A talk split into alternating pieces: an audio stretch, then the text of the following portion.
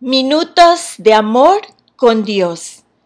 El tema de hoy se llama oración y el tiempo de Dios. A veces Dios se toma su tiempo para responder nuestras oraciones y nos cuesta entenderlo.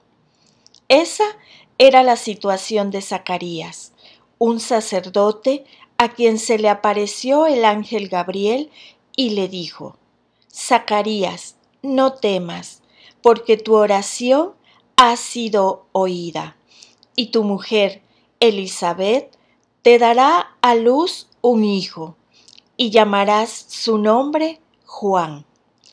Probablemente Zacarías le había pedido a Dios un hijo muchos años antes, y le costaba creer el mensaje del ángel ahora que su esposa estaba más allá de la edad de tener hijos.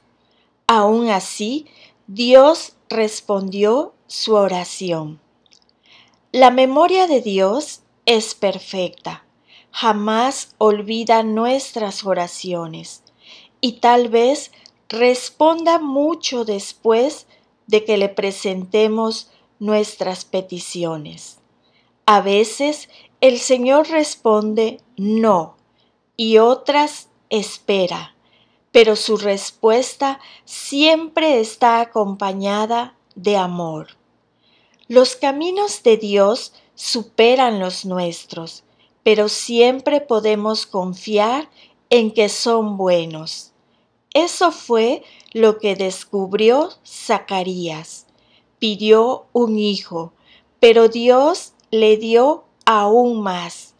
Su hijo Juan se transformaría en el profeta que anunciaría la llegada del Mesías.